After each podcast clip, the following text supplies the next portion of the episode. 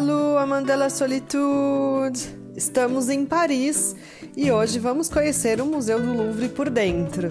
Bem-vindos a mais um podcast do Eu Vou Comigo. Vai com quem? Você vai com quem? Vai com quem você vai? Vai com quem? Eu vou comigo!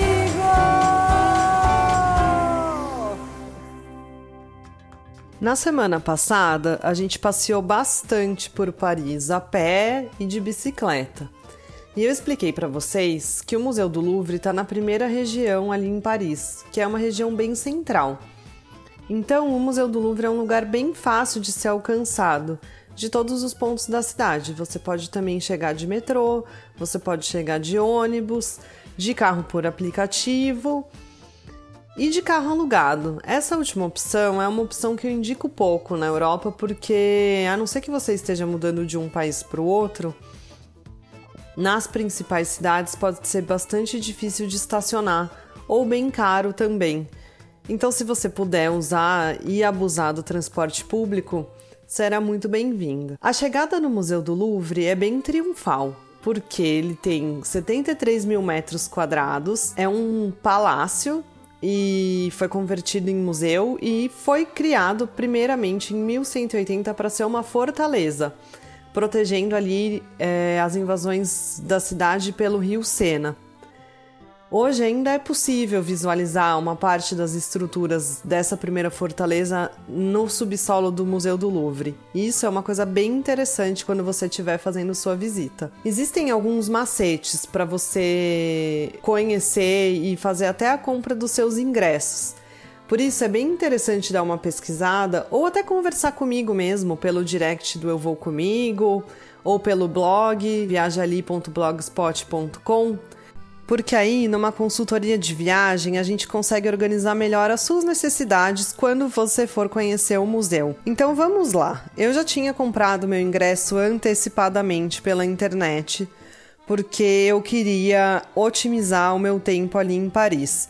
As filas podem ser bem extensas, bem longas, principalmente se você for entrar pela pirâmide. A pirâmide é uma pirâmide de vidro e tem uma tanto no sentido virada para cima, quanto uma pirâmide invertida. Quando você entra no Museu do Louvre, ela fica ao lado da principal escada rolante. São dois pontos de atração ali muito fortes em Paris, quase tão representantes da cidade quanto a própria Torre Eiffel. Então, muita gente tem curiosidade de entrar por lá.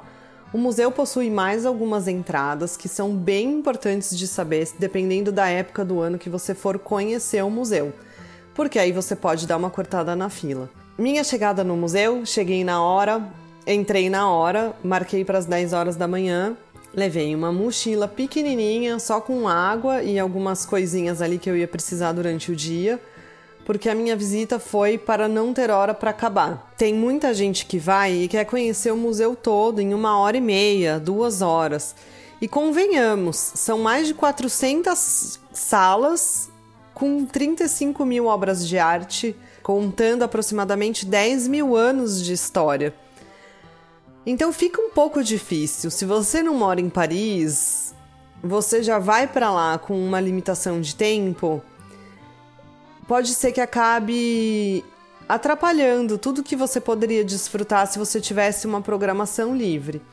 Então, a minha recomendação é: ainda que você tenha na sua cabeça que você não gosta de museu, que nada daquilo te interessa, deixa uma programação aberta, porque certamente você vai se deslumbrar e desfrutar muito de toda a história que o museu tem para te contar por meio de todas aquelas peças montadas no que é realmente a melhor curadoria do mundo. É um museu para você só reafirmar toda aquela história que você aprendeu ao longo da sua vida e para conhecer muito mais ainda das obras e tudo ali bem de pertinho. Eu entrei pela ala Sully. São três alas. Denon, Sully e Richelieu. Normalmente, a Denon é onde fica a Mona Lisa. Por que normalmente? Porque no final do ano de 2019 eles mudaram a Mona Lisa de lugar porque estavam fazendo uma reforma. Na sala onde fica a Mona Lisa e mais alguns quadros do Leonardo da Vinci. Então, esse é outro movimento interessante do museu. Dar uma olhada no que está acontecendo para melhor planejar a sua visita. Eu fui em busca da Vênus de Milo. Era a obra número um que eu queria ver. E foi uma grata surpresa, porque o museu é dividido por seções conforme a origem, a antiguidade, se é escultura, pintura, renascentista, barroca. Enfim, eles fazem uma viagem no tempo, como se você tivesse vindo do passado até os dias mais atuais. Todo museu é muito bem sinalizado e você também recebe um mapa na hora que você chega. Na busca pela Vênus de Milo, eu já entrei por uma parte onde havia moedas bem antigas, datadas de muito antes do nascimento de Cristo moedas pequenininhas, moedas grandes, afinal era tudo que era usado ali como troca, né? Aquela primeira história do dinheiro. E foi aí que eu falei que o Museu do Calouste Gulbenkian em Portugal me surpreendeu ainda mais.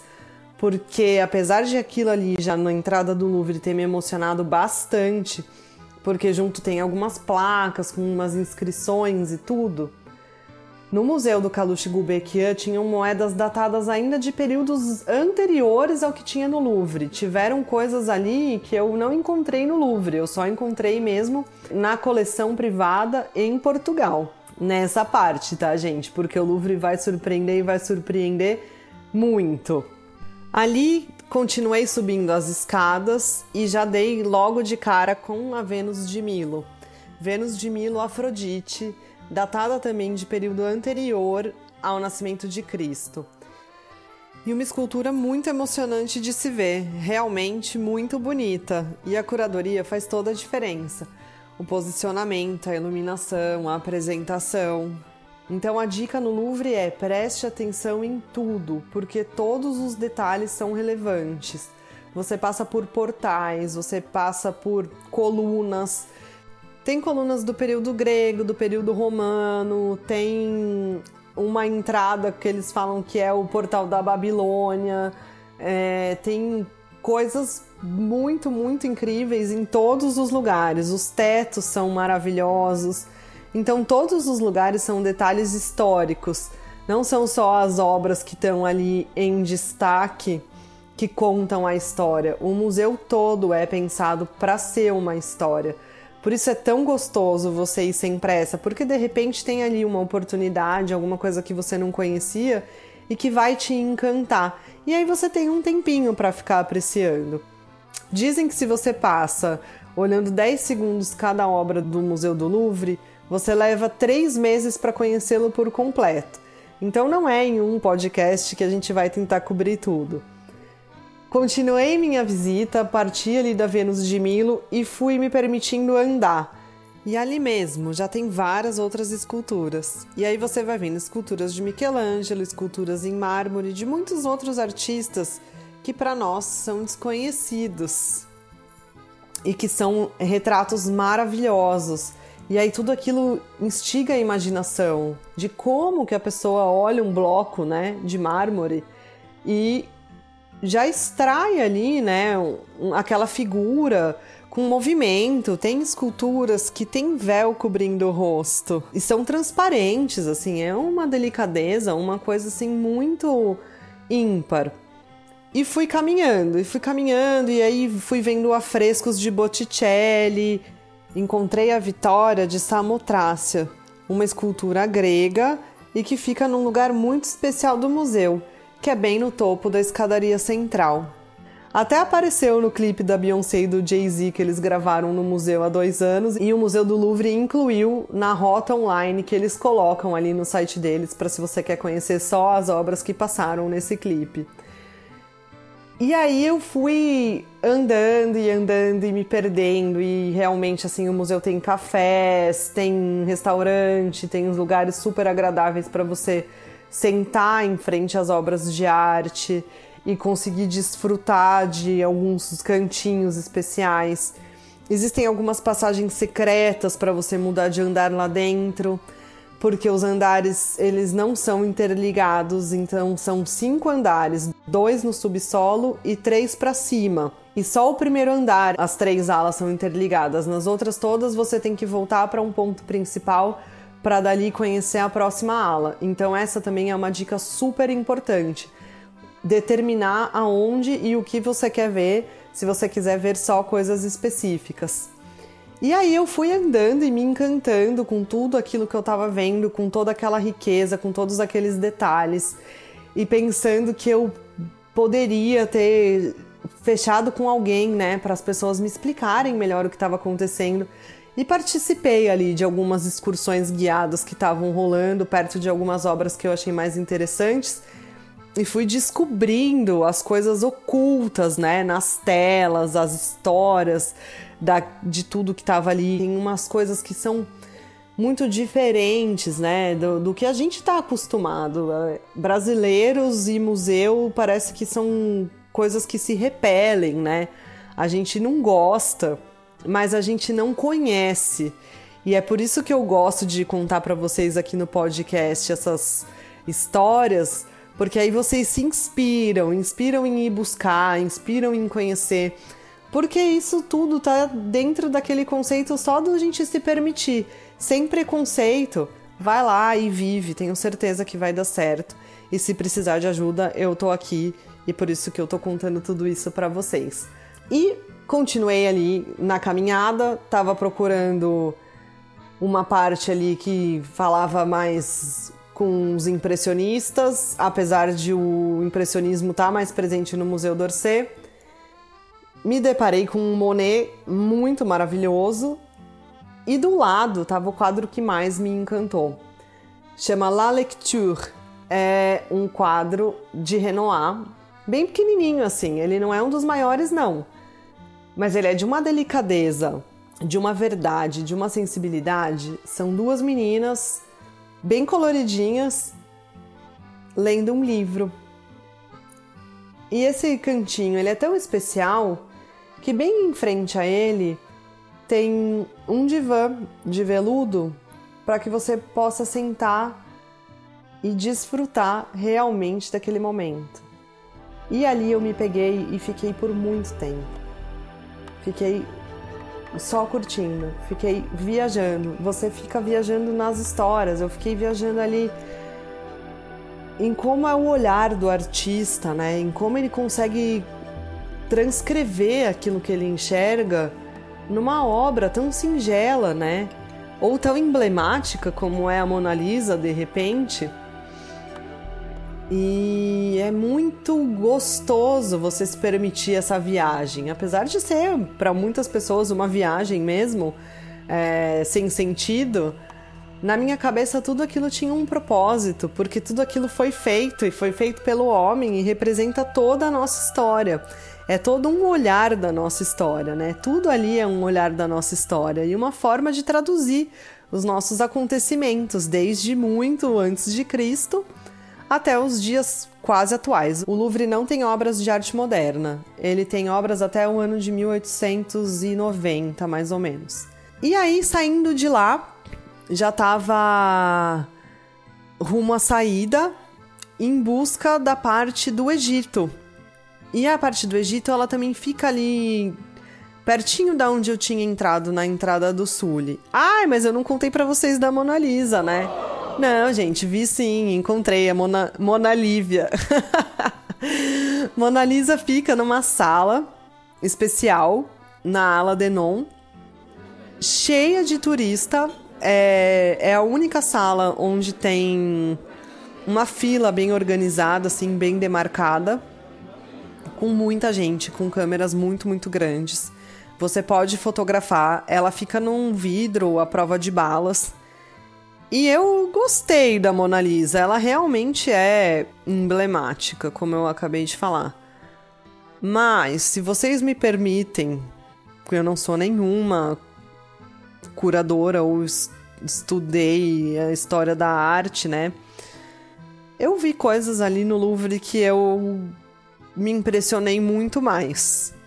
Então, assim, se você já tá lá, vale? Vale a visita, lógico que vale. Mas é mais para você falar, ah, beleza, eu já vi. Porque tem outras coisas ali que te tiram mais o fôlego, e isso pode ter certeza. Como, por exemplo, essa caminhada que eu tava fazendo para ir para a ala do Egito. E lá tem uma esfinge, gente, uma esfinge original egípcia do Tanis, que se estima que tenha sido esculpida em 2600 a.C. E o Código de Hammurabi, que é conhecido entre os estudantes de direito, e eu, como uma boa advogada, estudei isso na faculdade, que é a primeira legislação escrita conhecida. Foi talhada numa grande pedra e uma das leis mais famosas trazidas pelo Código de Hammurabi é a lei do talião, daquela que todo mundo já ouviu falar, olho por olho, dente por dente, e que eu sim já tinha estudado e desconhecia que existisse fisicamente. Pensava que tinha se perdido. E quando dei de cara com o código de Hammurabi, que é uma super pedra de mais de 1,80m de altura, eu fiquei muito emocionada. Sim, eu chorei, gente. É, o Louvre tem dessas coisas. Eu chorei várias vezes, porque você olha e é a história ali na sua cara. E é sim um passeio que te engrandece, que te enriquece culturalmente, daqueles que faz bem para a alma mesmo, assim, que você sente que saiu melhor do que chegou. E eu tava ali desfrutando muito de todo esse momento quando a minha amiga me ligou e avisou que o primo dela tava ali pertinho me esperando porque ele queria me levar para conhecer Paris vista de cima. Melhor falando, ele queria me levar para subir as torres da Catedral de Notre Dame, que tem uma visão 360 de Paris. E eu logo me apressei para sair. Ainda queria passar no Carrossel, que é uma parte do Louvre que tem várias lojas legais para você comprar souvenirs, mas deixei isso para um outro momento, porque eu estava mesmo animada para conhecer Paris de cima, ainda mais com alguém que manja, né, muito bem da cidade. Tinha ainda algumas coisas que eu queria ter visto no Louvre corri para tentar cobrir ali o máximo possível enquanto eu estava saindo do museu, que já é uma super caminhada e aí se você vai com presença você ainda consegue ver várias coisas. E saí para encontrar o primo da minha amiga, só que a minha visita no Louvre acabou se prolongando e isso já era mais no final do dia. E a gente ainda precisava caminhar bastante para chegar na Catedral de Notre Dame. Então, será que deu certo da gente chegar lá? Essa eu vou te contar no podcast da próxima semana. Fica comigo aqui e quando te perguntarem vai com quem, é só responder: Ué, eu vou comigo.